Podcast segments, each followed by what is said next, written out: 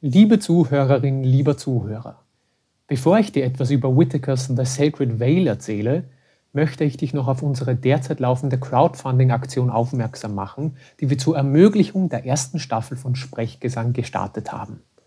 Einen Link dazu findest du in der Episodenbeschreibung sowie auf den Social-Media-Kanälen von Momentum Vocal Music.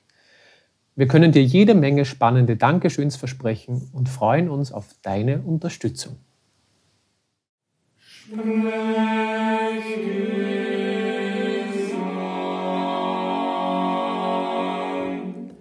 Herzlich willkommen zu Sprechgesang, dem österreichischen Chormusik-Podcast von Momentum Vocal Music. Ich möchte mit euch heute über ein Stück sprechen, dessen Tinte ganz frisch getrocknet ist. Es stammt aus dem Jahr 2019 und wir mit Momentum Vocal Music haben die Ehre, es zum ersten Mal hörbar zu machen in Österreich.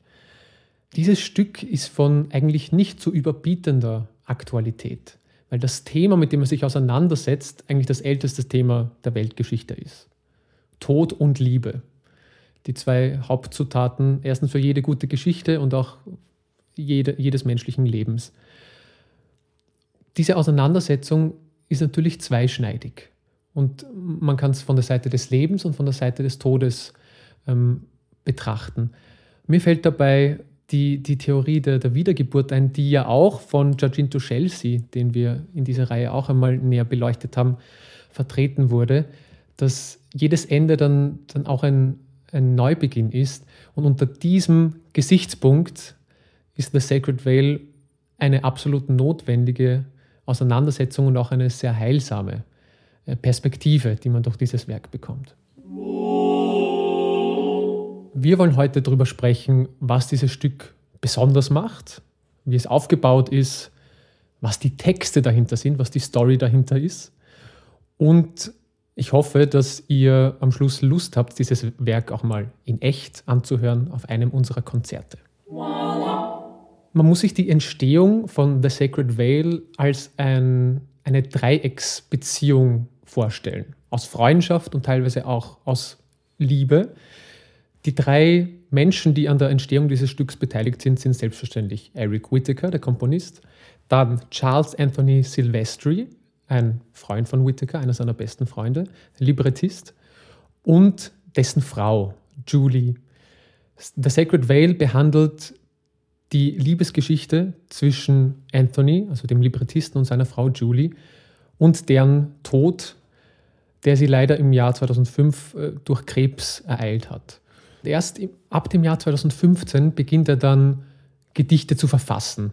Es gibt eine Einführung innerhalb der Partitur von The Sacred Veil, wo Silvestri den Kontakt zu Whittaker beschreibt. Nämlich, er war zu Besuch bei Whittaker und lässt einen Zettel mit einem seiner Gedichte auf dem Klavier liegen. Er verlässt das Haus, kommt zurück und Whittaker hat diesen Text in Musik umgesetzt. Das ist der Beginn des Entstehungsprozesses von The Sacred Veil. Und dieses Stück, dieses Stück, das Whittaker damals gesetzt hat, ist auch das erste, das diesen Zyklus anführt. The Sacred Veil besteht insgesamt aus zwölf Gedichten, die Eric Whittaker in Musik gesetzt hat. Die meisten, aber nicht alle davon, stammen vom Librettisten Charles Anthony Silvestri. Manche Gedichte stammen von Eric Whittaker und manche Gedichte oder Texte stammen sogar von Julie selbst, also von Silvestris verstorbener Frau. Rein musikalisch bekommt man nicht Whittaker in Reinkultur, wie man es gewohnt ist. Als Chorsänger und Chorsängerin kennt man Whittaker vor allem von A cappella-Stücken, die eine sehr, einen tragenden Charakter haben, mit leichten Dissonanzen, aber trotzdem immer freundlich. So gesehen ist The Sacred Veil überhaupt nicht typisch für Whittaker, weil erstens, das Stück ist nicht für Chor a cappella geschrieben, sondern für Chor, Klavier und Violoncello. Und der Grundcharakter ist auch um einiges dunkler und aufwühlender, als es normalerweise bei Whittaker der Fall ist. Es gibt außerdem ein paar Punkte, die man Whittaker vielleicht nicht so zutrauen würde bei diesem Werk. Das ist einerseits die Zahlensymbolik, die er verwendet. Das ganze Stück hat einen besonderen Bezug zur Zahl 3. Die kommt sehr oft vor. Schon bei der ersten Nummer wird die erste Zeile des Gedichts Whenever there is birth or death, also immer wenn Tod oder Geburt da sind, auftreten, das wird dreimal wiederholt. Das ist der erste Bezug zur Zahl 3. Dann gibt es quasi das Thema des Todes, das sogenannte Veil-Thema oder Vorhang, wenn man es übersetzen möchte. Das befindet sich auf einem C. Dieser Ton, dieser Veil-Ton ist ein C. C ist der dritte Buchstabe im Alphabet. Whittaker erklärt das selber als Absicht und nicht Zufall. Also kann man es durchaus als Charakteristikum dieses Stückes sehen. Das Veil-Thema, das sich aus diesem C ergibt, ist immer eine Terz, eine kleine Terz. Diese Terz kommt oft vor innerhalb des Stückes. Sowohl am Beginn als auch während des Stückes und auch am Schluss kommt immer diese, dieses Intervall vor, das für diesen Sacred Veil steht. Was Sacred Veil eigentlich bedeutet. Es geht dabei um einen Vorhang, der die Welt der Lebenden von der Welt der Toten trennt. Das ist ein Bild, das Charles Anthony Silvestri beim Schreiben der Gedichte ersonnen hat. Für ihn hatte es laut Eigenaussage immer einen großen Trost zu wissen, dass der Abstand zwischen ihm und seiner Frau nicht so groß ist, wie es vielleicht scheinen kann, sondern dass die, die uns verlassen, ganz bei uns sind, nur getrennt durch einen Vorhang, durch einen Sacred Veil, durch einen heiligen Vorhang.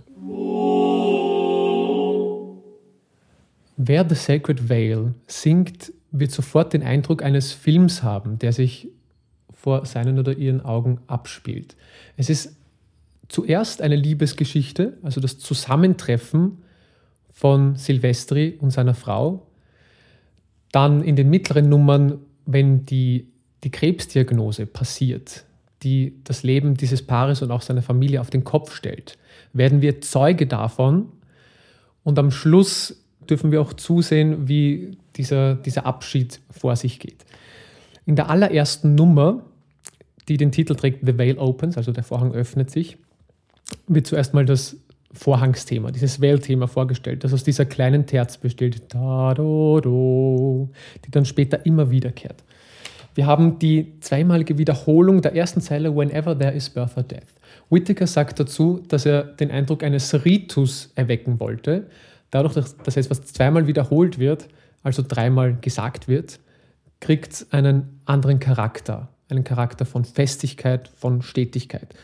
Die zweite Nummer lässt uns mitten in die Liebesgeschichte von Charles und Julie hineinspringen. Das mündet direkt in die Nummer drei mit dem Titel Home. Das hat den Hintergrund, dass Whittaker Silvestri darum gebeten hat, in einem Satz festzuhalten, was die Beziehung mit Julie für ihn ausgemacht hat. Dieser Satz, der sich damals in seinem Kopf abgezeichnet hat, war You feel like home.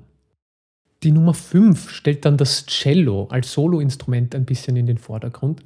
Was ganz spannend ist, das Cello in diesem Stück hat immer den Sinn, dieses Veil-Thema zu verkünden, also diese kleine Terz. Man könnte das Cello quasi als Botschafter des Todes bezeichnen. Der sechste Satz heißt I'm afraid und der Text I'm afraid we found something. Es geht um diesen Moment der Verkündigung der Diagnose und darauf folgt eine Aufzählung von irrsinnig komplizierten medizinischen Begriffen, die allesamt Julies Diagnosen sind. Whittaker sagt dazu, er wollte diesen liturgischen Charakter herausbringen. Liturgisch deswegen, weil viele dieser Diagnosen auf Latein und Griechisch abgefasst sind, also ganz alten Sprachen, die irrsinnig weit zurückgehen in ihrer Bedeutung. Die Nummer 8 ist eine Familiengeschichte, eine Episode, wie Julie eigentlich mit dieser Diagnose umgeht. Es, ist, es sind Tagebucheinträge von ihr, die dabei verwendet werden, wie sie mit ihrem Haarausfall umgeht. Nun ist The Sacred Veil ja eigentlich ein Stück für Instrumente und Chor. Es gibt allerdings auch eine Nummer, die gänzlich ohne Instrumente auskommt, wo Whittaker quasi auf sein, sein Gebiet der Expertise zurückkehrt. Und das ist die Nummer 11, die vorletzte Nummer namens You Rise, I Fall.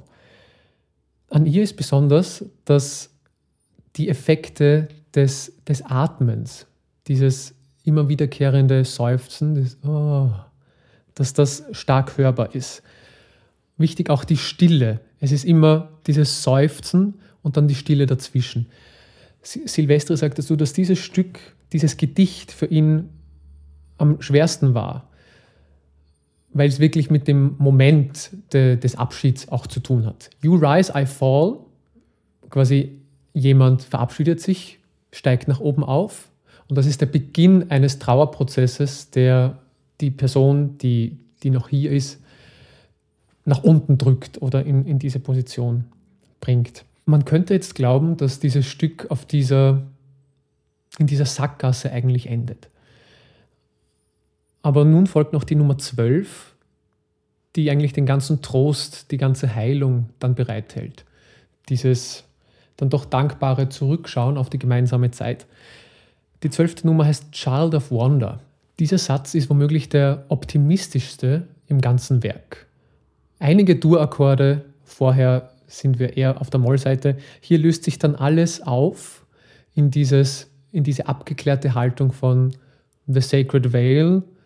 Es ist eine zweiseitige Angelegenheit. Es ist einerseits der Tod, der uns hinüberschickt, andererseits auch die Geburt, die einen, Neubeginn ermöglicht. Der Chorsatz in dieser allerletzten Nummer endet natürlich auf dem Ton C. C, unser Veil-Ton, der dritte Buchstabe im Alphabet. Und endet noch ein letztes Mal mit dem Thema im Cello, fadet dann langsam aus auf einem Unisono C1, um das ganze Veil-Thema quasi nochmal abzuschließen und den Vorhang zuzuziehen. Wenn ich euer Interesse wecken konnte für dieses einzigartige und neue Stück, dann schaut bei unserer Playlist vorbei, Sprechgesang Vokalperlen.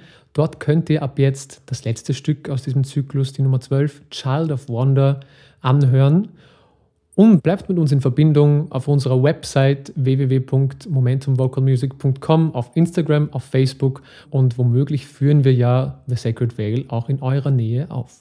Das ist also The Sacred Veil von Eric Whittaker, ein Stück beispielloser Aktualität, die Auseinandersetzung damit lohnt sich immens für jede Sängerin, jeden Sänger, jeden Dirigenten, jedes Ensemble.